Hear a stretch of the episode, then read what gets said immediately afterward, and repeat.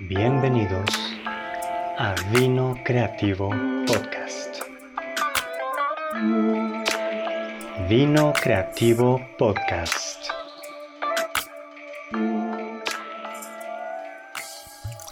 Comenzamos.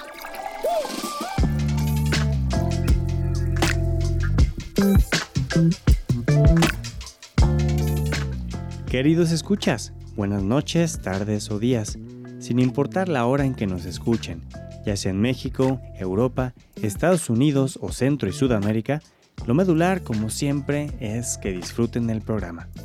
Yo soy Alejandro Álvarez, host de Vino Creativo Podcast. Les doy la más cordial bienvenida a nombre de todo nuestro equipo.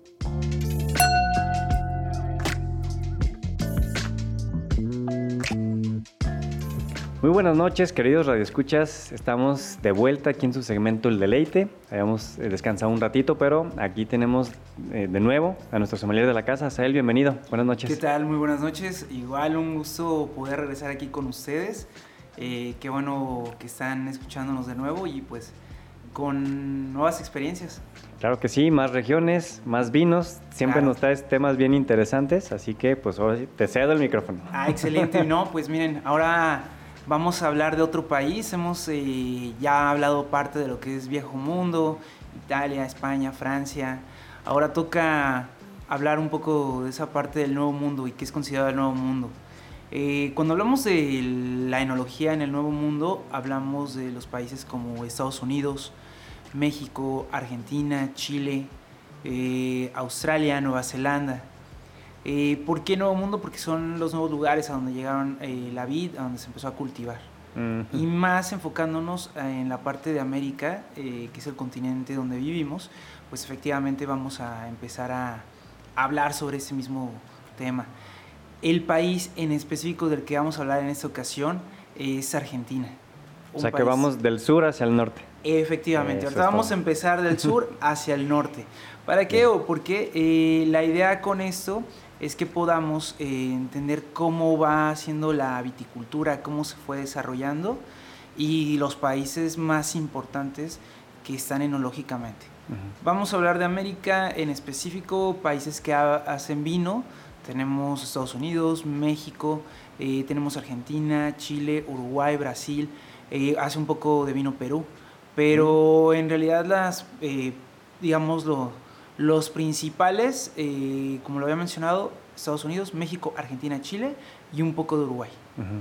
Entonces, ya con esto nos enfocaríamos a conocer qué sería lo que hace Argentina y por qué es tan importante en el mundo de la enología y la viticultura, porque es uno de los mejores exponentes del vino. Sí, a lo que te iba a decir, que casi casi yo creo que del continente es el de los exponentes más eh, fuertes, ¿no? Efectivamente, porque vamos desde un principio, es el quinto productor más importante a nivel mundial. O, sea, en realidad tiene mucha importancia, está por arriba de Chile, eh, que es también un país muy importante en lo que es la enología y viticultura. En primer lugar está Italia, España, Francia, Estados Unidos y por abajo de Estados Unidos solamente estaría Argentina. Y casi casi Estados Unidos por el volumen, ¿no? O sea, no tanto por, por la variedad quizás o ese tipo de cuestiones, porque sé que Argentina siempre ha sido como muy destacada en este, en este ámbito. Sí, totalmente. En realidad Argentina siempre ha destacado, pero no fue siempre así. O sea, es por eso que invitamos siempre a conocer la historia de los países, eh, la historia enológica, la historia cultural. Es muy importante para conocer cuál es el resultado final y cómo han llegado a este momento. Entonces, sin más preámbulos, les contaré qué es lo que sucedió.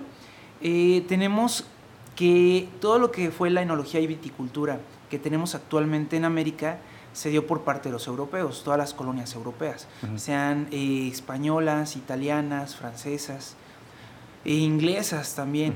Todos ellos a la hora de conquistar fueron trayendo las mismas vides. Ujú. ¿Por qué trajeron estas vides?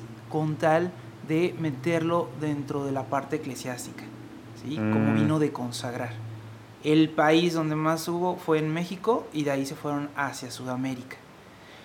Pero, ¿a qué vamos? En la parte de Sudamérica y enfocándonos en Argentina, empezaron a traer vides totalmente francesas y empezaron a ver qué es lo que Mm. estaban experimentando. Estaban experimentando también con las vides silvestres americanas y se dieron cuenta que no había tan buen resultado. Por tal motivo, los vinos que se daban eran vinos muy flojos, muy aguados, de falta de carácter, que solamente se utilizaban como vino de consagrar. Conforme va pasando el tiempo, el gobernador de Argentina decide contratar un enólogo, se llama Michel Pauget. Ese enólogo fue muy importante para la enología argentina porque fue el precursor de todo ese gran cambio en el vino. De tal manera que cuando él llega, lo que empieza a hacer es tratar de reformar la manera en cómo se venía haciendo el vino. Ellos hacían un vino muy rudimentario, el cual era en tanques de cemento, no se hacía antes ni siquiera en tanques de acero inoxidable, pero aún teniéndolo en tanques de cemento no tenían una muy buena fermentación porque no conocían lo que era la fermentación como tal a nivel científico. El proceso Solamente- tal cual que debía llevar y todo, ¿no? Efectivamente, todavía veían con un rezago. ¿Qué hace él? Funda en 1855 la primera escuela de enólogos. Y de ahí viene el cambio. Empiezan a formar mucho más enólogo, muchas más personas que están interesadas en toda esta cultura y la formación del vino, y ahí empieza a crecer su auge. De tal modo que empiezan a crear y empiezan a traer diferentes viñas, más viña- eh, vides francesas, entre ellas como la Malbec, como la Cabernet Sauvignon, como la Syrah, como la Pinot Noir. Ujú. En caso de las tintas, en el caso de las blancas traen un poco de Sauvignon Blanc, un poco de Torrontés, Semillón. Todo esto lo empiezan a cultivar y se van dando cuenta que las vides europeas se adaptan muy bien al terreno. O sea, se vieron beneficiados de cierto modo por la geografía, este, la orografía, todo el, el tipo de terreno que tenían, el, el terroir, como el como terroir es estupendo. En realidad se Wow. dieron cuenta que el tipo de terroir que tienen es muy bueno para las vides francesas.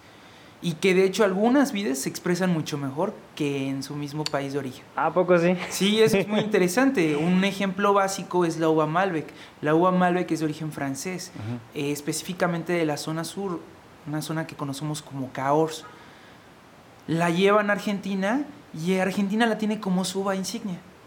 Sí, pues es, como la más representativa, ¿no? Es la más representativa. Wow. Pero ¿qué nos ayudó a todo esto? Nos ayudó a que el tipo de terreno, el tipo de climatología, al sur que está también Argentina, las condiciones climatológicas ayudan a que pudieran darse ese tipo de vides con grandes calidades. Y algo muy importante, la geografía, la cordillera ¿sí? de los Andes es lo más benéfico que pudieron tener en esa zona. ¿Y eso por qué sentido? ¿Por la cuestión de, del el Del agua del deshielo? O los por deshielos, los minerales que tienen la misma zona geográfica y todo esto ayudó a que, que las plantas pudieran desarrollarse mucho más óptimamente.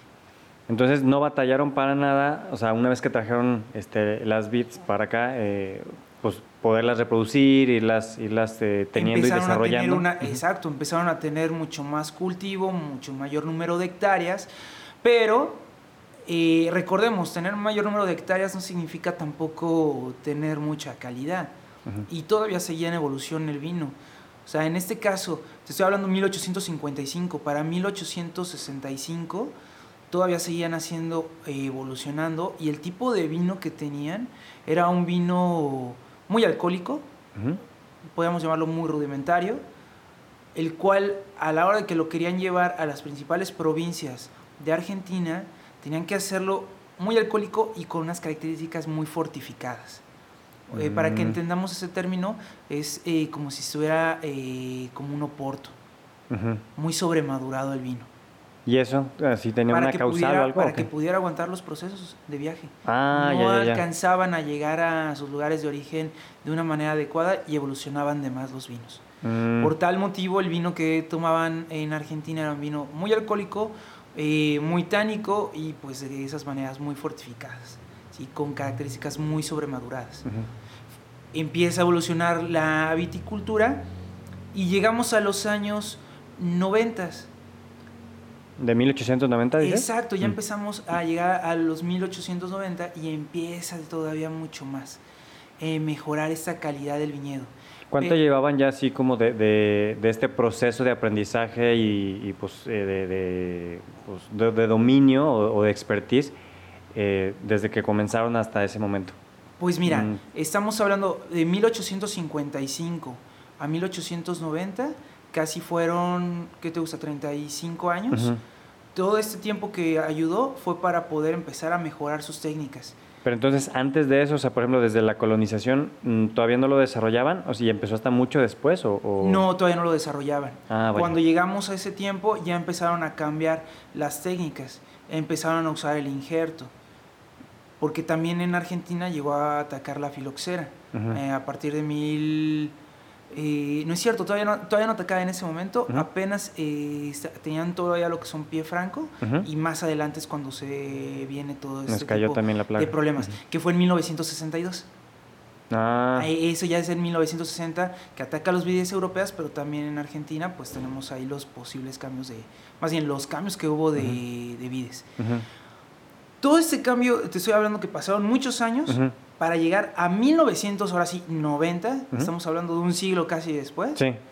En 1990 es cuando se viene el cambio tan drástico de la viticultura, porque a pesar, y uno de sus mayores eh, rivales en esta parte de la enología es Chile, Chile ya exportaba vino, ya Chile ya en 1990 ya estaba exportando vino.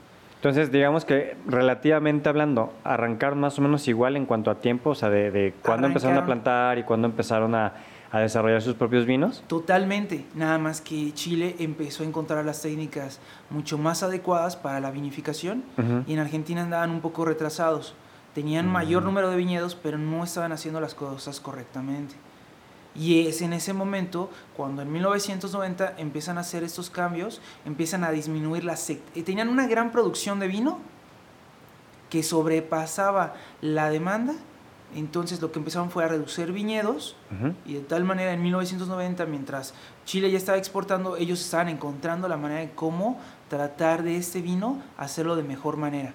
Reducción de viñedo, dando y enfocándose no tanto en las producciones, sino en la misma calidad. En la calidad, claro. Es ahí cuando nacen bodegas muy importantes y de esta manera empiezan a enfocarse en que en las tablas de selección, tratar de incorporar, seleccionar las mejores uvas.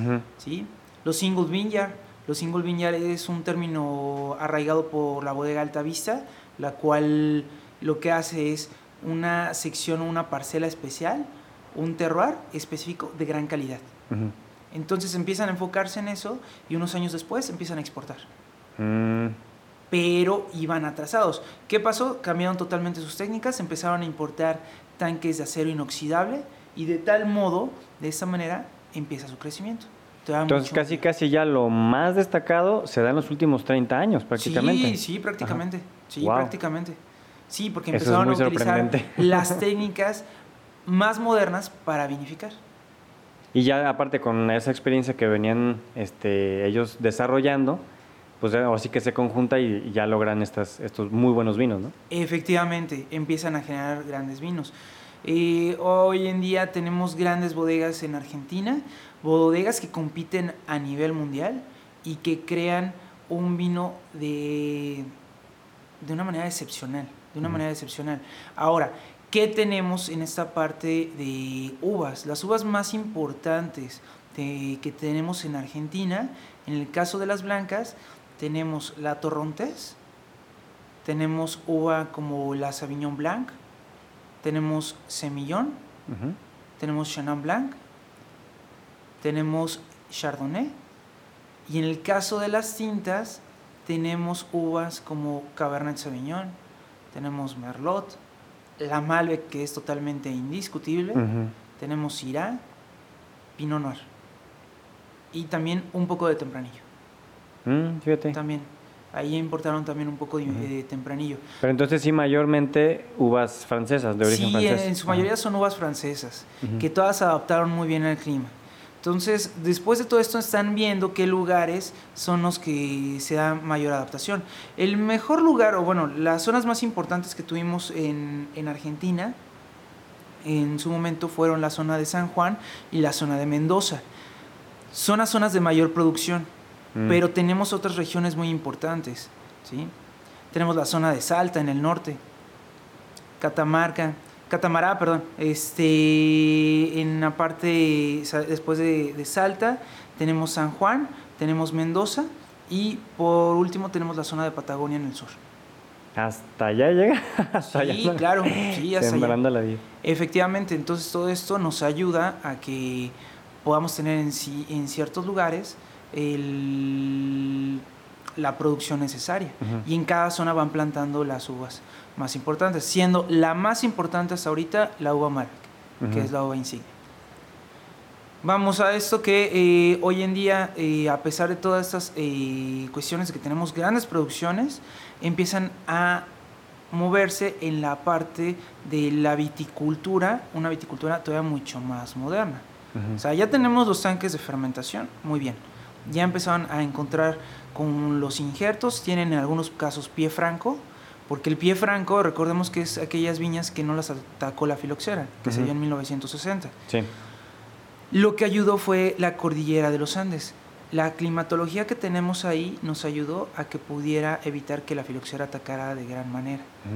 Entonces, digamos que le pegó más a Chile en ese entonces. no, también Chile. De hecho, los dos países son de los que tienen muchas vidas de pie franco. Ah, Entonces, eh, en este caso Argentina, pues bueno, es un eh, gran exponente de ese tipo de, viñedos, que son vides que llegan a durar hasta 100 años o un poco más. La viticultura que actualmente eh, tienen en Argentina es una viticultura de altura.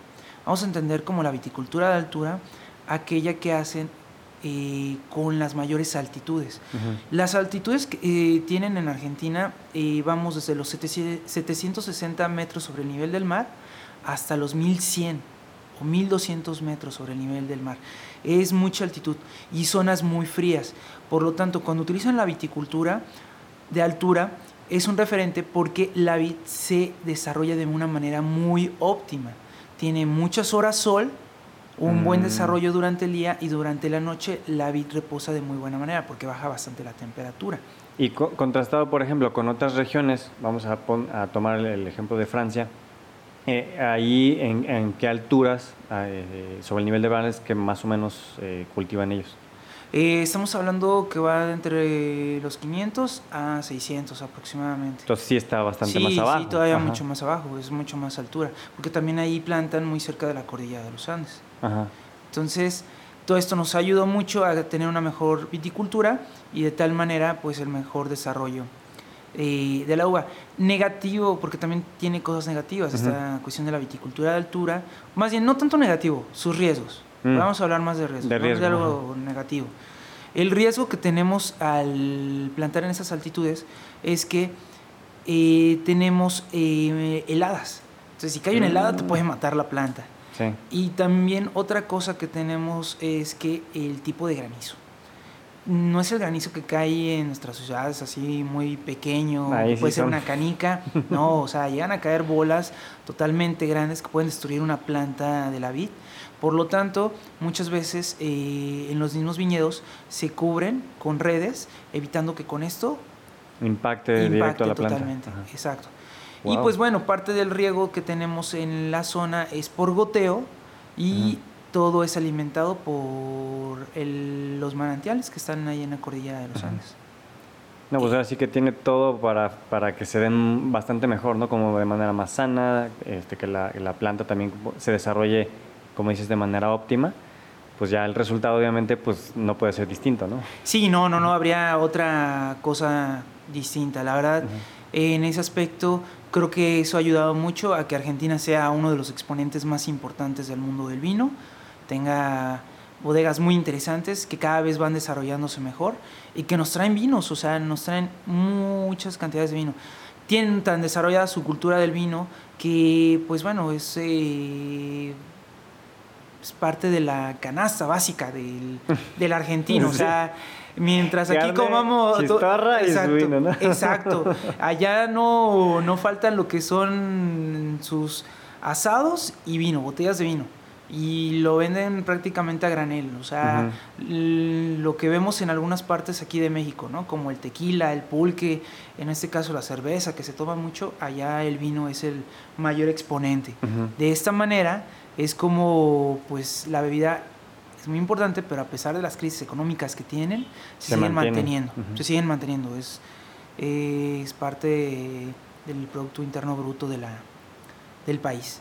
O sea, eh, no solo a nivel de, de la importancia que tiene en el mundo, cómo compite con las calidades de sus vinos, sino que a, a nivel de su economía interna, también es un producto, como dices, muy representativo. ¿no? Muy representativo, sí, muy representativo. Entonces eh, encontramos vinos de todos precios. Podemos encontrar vinos que van desde unos 100 pesos hasta vinos que pueden ir eh, arriba de los 2.000, 3.000 pesos. Este, apenas hace unos días me tocó probar un vino de gran calidad que me quedé impactado, a pesar que era una añada 2015, el vino estaba exquisito y todavía tenía gran potencial de guarda. O sea, Wow. el- fue una añada 2015 y conocí una, mm, bueno, una de las que tenemos ahí reservadas ahí en Viparmex, es una añada 2005. De esa misma... De esa misma. Wow. O sea, estamos hablando de prácticamente 15 años. Y el vino ya está en su, en su punto. Wow. Ya es un vino que dices, oye, qué bien está. Yo el que probé en 2015 todavía Ajá. estaba así, ah, le faltaba madurar, agarrando. le faltaba agarrar ritmo. Pero aún así, o sea, eh, ahí es cuando nos damos cuenta, compiten. Compiten y esto nos ayuda. De hecho, eh, vamos Ah, claro. a empezar a, a conocer. Les traje un vino muy especial.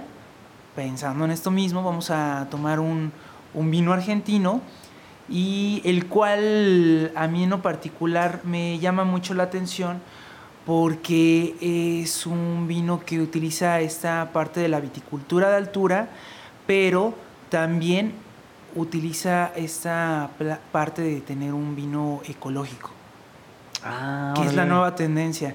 Eh, la nueva tendencia en los vinos es vinos ecológicos, biológicos, naturales, biodinámicos. Y este vino es ecológico. De Ajá. hecho, es hasta la misma bodega, es una bodega que tiene vinos veganos. Entonces, está muy interesante porque eso, eh, para lo que son tendencias, no lo llamaría modas, porque no son modas, Ujú. más bien eh, son estilos de vida Ujú. han sido muy benéficos. Y pues bueno, es, es un momento en que también este tipo de bebidas se han ido involucrando y cada vez hacen mejores vinos y que van incorporando el consumo para todo tipo de personas. Ujú. Sí, porque también lo hacen como más incluyente, pues, o sea, que de repente si, si es alguien que busca que, que sea un producto que tenga estas características, porque, bueno, es su convicción y que, bueno, sabes que yo so- solo lo ecológico, solo lo orgánico, etcétera, pues que también haya alternativas, eso está muy padre para el consumidor, pues. Sí, totalmente, totalmente. Eso le da alternativas al consumidor. Ya no solamente está lo que está en el mercado muy comercial, sino que también hay pequeñas bodegas que empiezan a hacer ese estilo de vino. Entonces, la bodega que ahorita traigo eh, se llama Avinea, es un grupo como tal que se encuentra en Argentina, tienen diferentes bodegas, pero la principal de donde viene este vino se llama Argento.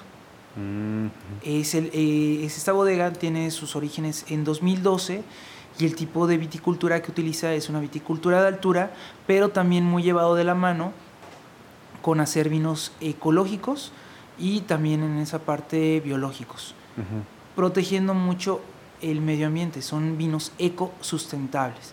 ¿Qué Mm. quiere decir que sean este tipo de vinos ecosustentables? El hecho de que protegen tu medio ambiente y le devuelven parte a la tierra. O sea, no solamente es extraer, solamente eso, no, es regresarle un poco a la tierra y estar en armonía, porque eso a su vez se ve reflejado en el mismo vino, la misma calidad.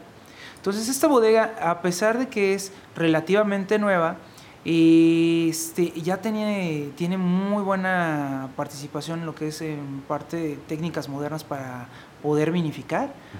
Y las altitudes en las que plantan sus vides va desde los 760 a los 1080 metros sobre el nivel del mar. Siguen plantando muy alto. Y pues bueno, esto ayuda a que el vino se desarrolle de una manera muy buena, muy óptima y satisfactoria. Este vinos, eh, ahorita que el vino que vamos a probar es una uva 100% Malbec. ¿De acuerdo? Entonces vamos a empezarlo a abrir. Y pues bueno, me, eh, antes que nada me gustaría poder también platicarles, porque pues es parte de lo que es una tendencia, ¿no? Que, que encontramos cuando tenemos o cuando han hablado de un vino natural, ecológico o biodinámico. ¿Cuál es la diferencia entre cada uno? Porque muchas veces me han preguntado, oye, ¿qué tiene de diferencia cada uno de estos vinos? ¿Por qué? ¿Saben diferente? ¿Cuál, eh, ¿Cuáles son los mejores exponentes? La verdad son pocos todavía. Es una, son técnicas que se están empezando a dar mucho más de moda. Y por tal motivo, eh, la gente empieza a buscarlos cada vez más. Vamos a, aquí a servir un poco de vino. Déjenme les describo la, etiqueta mientras, mientras tú haces eso. Escuchemos.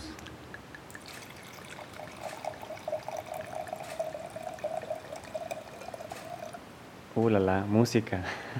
Es música para nuestros oídos. Sí, e, este es un buen tango porque justamente la etiqueta trae una pareja eh, bailando un tango eh, y tiene también pues como, detalles artísticos y siento yo que sí refleja mucho eh, pues esta cultura argentina de pues tanto del vino como del baile, la pasión, el arte, eh, no sé, como la intensidad de ellos, que son siempre como muy, muy arrojados en todo. Entonces se refleja muy bien, o al menos así, eh, como la estoy percibiendo yo, y destaca pues todas esas características. Así, ya nada más con la pura etiqueta te puedes dar cuenta de que sí, soy 100% argentino, orgullosamente argentino, entonces pues está muy, muy padre. Y ahorita vamos a descubrir la uva, además. Claro, no, no, sí, totalmente. Y pues bueno, ahora eh, explicarles, me gustaría poder eh, explicar esa parte de la diferencia de lo que es un vino, eh, en este caso ecológico. Un vino ecológico es aquel vino que utiliza la menor cantidad de pesticidas para contrarrestar plagas en, el viñedo y que utiliza menor cantidad de sulfitos. El sulfito es un tipo de sulfuro que se utiliza en el vino para darle un tipo de conservador y eliminar ciertas bacterias que pudiera tener después de una fermentación. Todos los vinos, si ustedes se van a la contraportada de la etiqueta, dice sulfitos. Mm. Ese sulfito es el encargado de que nos dé dolor de cabeza a muchas personas y que seamos alérgicos. Muchas veces hasta nos da migraña, en mi caso me da migraña. Cuando llego a probar un vino que tiene gran cantidad de sulfitos, me pone muy mal, me pone muy mal. Entonces, un vino ecológico es un vino que tiene menor cantidad de sulfitos y cantidades de pesticidas para su desarrollo. Ahora, un vino que es natural es un vino que no utiliza pesticidas. Entonces, un vino natural no tiene nada de pesticidas, para nada, ni sulfitos. Su desarrollo es mucho más difícil, mucho más costoso. Claro y por tal motivo muy pocas bodegas lo están haciendo y también sabe muy, muy diferente. Tiene una gran expresión tanto del terroir como la expresión de la misma uva se desarrolla de una gran manera, pero es muy costoso. Entonces, muy pocas bodegas lo hacen y además que es muy arriesgado porque si llegan a caer ciertas plagas, muchas veces no se pueden contrarrestar tan fácilmente. Sí, porque ya si les pega eh, fuerte, no hay manera de salvarla, porque pues, obviamente lo que ellos quieren conservar es esta parte de no utilizar los, los pesticidas y pues entonces ahí ya se la perdieron toda, ¿no? Ahí lo perdieron totalmente. Entonces, ecológico y biológico hablaríamos de lo mismo. Pero de ahí se viene una rama que se llama vino biodinámico. El vino biodinámico es la evolución del vino ecológico y biológico. Porque lo que hacen es, en el biodinámico, utilizan estas técnicas bajo sulfito, menos pesticidas, devolverle a la tierra lo que es, pero se rigen a través de los astros. Oh, oh, oh. Entonces, esa es una parte muy mágica para muchos así de, ah, no, no me digas algo como muy esotérico o algo por el estilo. No, no, no, no piense nada de eso. En realidad todos nos basamos por energías, ¿sí? Las mismas plantas, el planeta. Cuando tenemos una luna llena, hay marea alta. Entonces, ¿por qué no pensar que de la misma manera afecta a las plantas y afecta a los seres vivos que vivimos en este planeta? Pues ellos mismos lo llevan a cabo y parte de lo que es la filosofía de la enología biodinámica es que le devuelven a la tierra parte de lo que nos da, entierran cuernos de toro, de esta manera le dan muchos nutrientes de ese estilo y están haciendo sus vinificaciones o están haciendo en este caso vendimias o eh, cuidados de la misma planta en ciertas eh, ciclos lunares o en ciertos momentos cuando están eh, los astros posicionados. O sea, sí, o en parte de, una estación o de otra. Efectivamente, o sea, muy por aparte que ya llevamos un ciclo vegetativo de la planta y que sabemos en qué tiempo hacerlo, ellos se van basando en los astros. Por tal motivo la planta se ve afectada y cuando hacen las fermentaciones también se manejan mucho en hacerlo en luna llena. Entonces también eso cambia en el vino. Me voy a transformar con este vino. Sí, este vino no es ah, biodinámico, pero sí. vamos a probar un vino ecológico. Al final terminamos en un calendario biodinámico, el cual nos dice cuándo poder probar este tipo de vino. Ah, ya. y por eso pues bueno, hacer esa referencia para que entendamos y ya cuando le damos una etiqueta vino biodinámico, ecológico, biológico, ya sabemos, o vino natural. La mayoría de los vinos traen una viticultura convencional. Si no marca nada, ninguno de estos tres términos que nos dices, entonces sería un vino, digamos, tradicional, que sí trae sulfitos, que sí se usaron pesticidas. Sí, pero también de una manera controlada. Cuando lo traen en, una, en la etiqueta de reverso, ya es diferente. Aquí sí ya tenemos un vino que ya lo está marcando, que sí lo está siguiendo estrictamente. Muy bien. Pues bueno, vamos a catar este vino. Es un vino muy interesante el que traemos ahorita. Vamos a darnos cuenta que características de este estilo de vino es que son de carácter muy violáceo.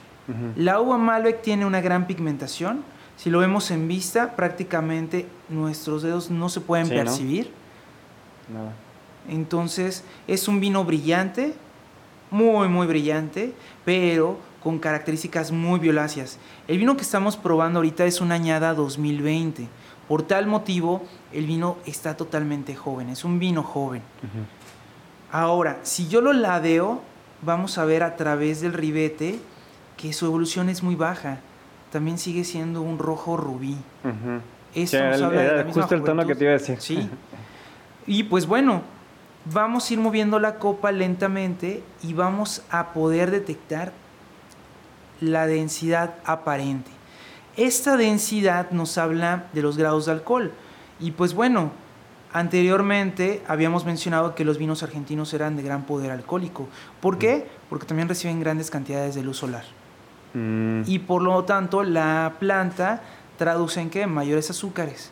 Y esto por ende, los alcoholes. mayores alcoholes. Este vino tiene gran poder alcohólico. Yo creo aproximadamente anda sobre los 14 grados de alcohol, sino que sino hasta 14.5. Vamos a verlo en nuestra botella.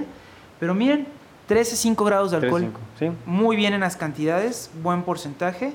Y recordemos, el alcohol también nos ayuda como un, elemento que nos ayuda a dar guarda a nuestro vino. Un mm. conservador natural, natural claro. vino. Y columna vertebral junto con la acidez. Entonces nos dimos cuenta que nuestro vino muy bien, con buenas características. Este vino, qué gran nariz tiene. De hecho, es algo que te iba a decir, Alex. El vino que tenemos ya lo habíamos abierto y olía mucho. Sí. Ya tenía un gran eh, impacto aromático, el cual habla de la gran fragancia que tiene, de la manera en cómo se está desarrollando. Entonces, tenemos el impacto aromático principalmente. La uva Malbec y su desarrollo es una uva que te va a dar eh, unas características frutales, frutos rojos y frutos negros. Ahora, ¿en qué frutos rojos nos podemos ir? Cuando tenemos frutos rojos, nos vamos a ir hacia lo que es unas fresas, frambuesas, ¿sí? Un poco de cereza. Y si ya nos vamos a frutos un- un negros, dulce, vamos a irnos hacia, hacia zarzamoras, grosellas, pero también se desenvuelve a la parte aromática floral. Sí, Tiene una gran calidad aromática floral, desde violetas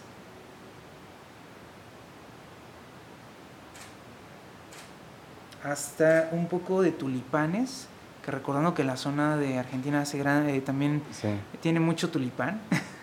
¿Influye ese tipo de, de, digamos, si cerca a lo, al donde tienen las vides, hay alguna, un plantío, vamos a pensar así, de, de flores y eso, eh, influye en, en la- en los aromas que puede captar el vino? Muchos dicen que sí, otros dicen que no. Pero la, la realidad es que también nos ayuda a que regularmente las plagas atacan primero este tipo de, de plantíos, Mm. cuando son florales. Ah. Entonces, se- si ustedes pueden ver rosas en los viñedos, es porque las plagas atacan primero a las rosas. Y ya Mm. de ahí saben cómo atacar ese tipo de plaga. Ah, vaya. Algunas técnicas modernas eh, o unas técnicas que utilizan para contrarrestar plagas, eh, entre ellas son las catarinas. Ujú. Las catarinas se dedican a comerse este tipo de plagas que puede haber como pulgones o bichos. Hay un bicho que es como un insecto verde, un, un pulgón, Ujú. este, que ataca mucho a las hojas y va su- succionando el- la salvia. Ujú. De esta manera las catarinas atacan estos insectos y se los comen y pues bueno, de esta manera es una parte ecológica en, en la cual contrarrestan estos tipos de, de animales. Excelente. Si nosotros agitamos nuestra copa. Vamos a hacerlo. Recordemos que cuando agitamos nuestra copa es para oxigenarlo. Esta fase olfativa es muy llamativa porque la dividimos en una copa quieta y una copa dinámica. La copa dinámica nos ayuda a que el vino se oxigene y se rompan las moléculas aromáticas y con esto se va a ver mucho más intenso y profundo. Ya me está llegando. Y cambio totalmente, ya tiene aromas totalmente mentolados, eucaliptos. Hasta me podría atrever a decirte que trae un poco de chocolate. Sí, como chocolate amaderado un poquito. ahí. Ajá, como semi amargo. Pensaríamos que este vino Mm. tiene barrica, pero ¿qué crees? No tiene barrica, solamente tanque de fermentación. Una maceración intensa de sus pieles con la misma uva. Ajá. Entonces, este vino nos da mucha expresión aromática y por lo tanto tanta pigmentación. Sí, no, y, y si dices que no tiene barrica, sí te da una, una nota así un poquito maderada por la misma intensidad de, los, de las fragancias. Claro, es la parte que tenemos. Recordemos que los aromas primarios son esos aromas frutales, los aromas secundarios son por parte de esta fermentación. Voy a tener un aroma también ligeramente a cera y esta parte de chocolate, canelas, Mm, riquísimo. un poco de pimienta. En realidad este vino se está desarrollando de gran manera, de gran manera. Y a mí a, a la boca me llama mucho la atención por probarlo. Entonces, vamos a hacer un primer trago para degustarlo.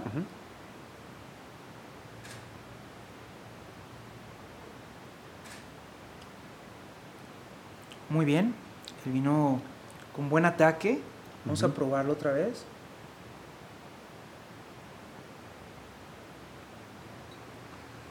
Muy bueno.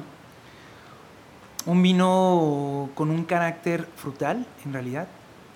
Un vino con una intensidad media. Recordemos la acidez, eh, lo vamos a traducir como frescura. Es fresco el vino. Sí. Un tanino que es traducido a astringencia, un tanino suave, moderado, muy agradable para poder eh, tomar con diferentes tipos de alimento, eh, muy versátil, pero un vino totalmente seco. No es dulce este vino, totalmente seco. Nos seca boca, nos hace sentir, nos hace salivar, pero nos invita a consumir alimentos. Es muy cálido en la garganta. Se siente el alcohol en la garganta. De una manera agresiva no, sino es una calidez. Esta calidez nos invita a poder probar diferentes tipos de alimento y de esta manera pues hacer este tipo de maridaje. Entonces si hablamos de este vino a grandes rasgos, eh, lo podríamos eh, definir de una manera que es un vino frutal, fresco, de una intensidad media, ¿sí? Versátil. Esa es la manera en que lo podríamos describir de una manera fácil. No, pues está Un vino- muy rico. Fresco frutal de intensidades medias. Adecuado para consumir solo o con alimentos, pero les pide alimento. Vamos a recordar el nombre, la verdad no, no recuerdo si te lo dije, pero se llama Corazón de la Comuna. Es un vino argentino de la bodega Argento. Y pues bueno, lo estamos trayendo en esta vez para que lo puedan conocer. Es un vino que tenemos ahorita actualmente en la importadora de vinos Viparmex y pues es una nueva joyita. una Está nueva muy joyita. rico. De verdad, dense, dense ese espacio, dense ese lujo, porque está muy, muy rico.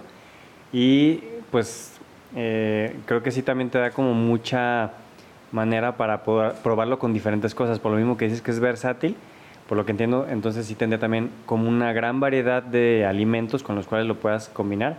Además de que pues hasta solito ahorita que lo estamos tomando así, Sí, está claro. delicioso. Pero si tuviéramos que probarlo con ciertos alimentos, yo les puedo recomendar qué consumen en Argentina y con qué va muy ligada su gastronomía, carnes. Entonces sí, con carnes podemos, Con un buen corte. sí, claro, una rachera, un bife, podemos ah, maridarlo con chistorra.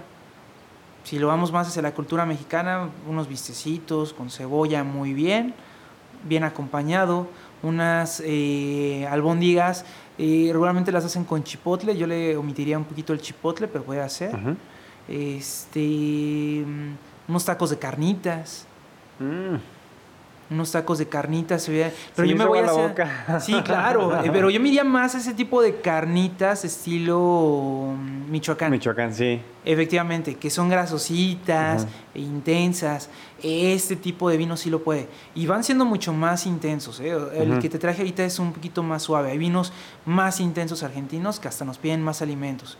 Que nos piden un ribeye, eh, un, un bife eh, angosto, no sé, algo mucho más intenso. Un tibón, por pensarlo de esta manera. Y siempre recordando, ¿no? Regularmente, eh, cómo consumir tus carnes, pues al punto, ¿no? Tratando de que no estén sobrecocidas, porque si no pierden jugosidad. Pero eso ya es a gusto de cada persona.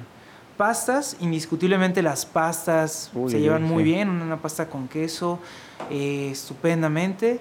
Este, lo podemos maridar hasta con pizza. En realidad es un vino que tiene gran versatilidad para poder consumir. Y pues bueno, esto nos ayuda mucho para poder llevarlo a alguna mm, cita, con alguna amistad, con familiares, hasta como para un regalo. La misma bodega, la misma botella se ve muy bonita, es- Sí. llama la atención y pues bueno, expresa lo que es la viticultura de Argentina. Claro. No, y de hecho creo que está ideal también esa versatilidad que mencionas, además de combinar con distintos alimentos, pues para una, no sé, una comida al mediodía, puede ser para una, un- algo en la noche, entonces te da como también ese, ese margen de que dices, ok, se me antoja, pues lo pruebo ahorita y lo pruebo al rato y, o sea, lo puedo tomar casi cualquier hora, ¿no? Entonces, Prácticamente a cualquier hora, hasta te podría decir, se me está antojando ahorita ir por unos tacos de suadero de tripa y con este vino, mm, Lo chulada, en realidad van a ver, se me hace agua la boca. Sí. De esta manera, pues bueno, este fue nuestro siguiente invitado. Este, espero que te haya gustado, Alex. Me encantó. Eh, Muchísimas gracias. Ahora sí que, como siempre les digo, una invitación a que sigan explorando, que vayan conociendo muchos más vinos y que no se queden con las ganas de probar. Hay tanto vino aquí en el mercado, el cual te puede dar grandes sorpresas y pues bueno, Muy gratas sorpresas. muy gratas déjenme les digo. sorpresas. Y pues siempre tratar de ir fomentando la cultura del vino, Pues la cultura del vino sobre todo. de lo, que se trata, lo que queremos. Muchísimas gracias, Israel, como siempre, toda esta información interesantísima que nos compartes, además de siempre tenernos unos vinos muy selectos, muy bien elegidos por ti. Eh, y pues bueno, la recomendación está para todos. Acuérdense que tenemos las dinámicas del giveaway. Eh, ahorita no ha habido nadie todavía que, que saque el, pasado, pero vamos a ponerlas un poquito más fácil para que se lleven también este que está muy muy rico. Estén pendientes, sigan las redes. Eh, ya saben, bueno, todas las redes de Vino Creativo, escúchenos en Spotify. Este, también pueden seguir este, a, a Sael, que bueno, siempre lo, lo, lo en nuestras publicaciones.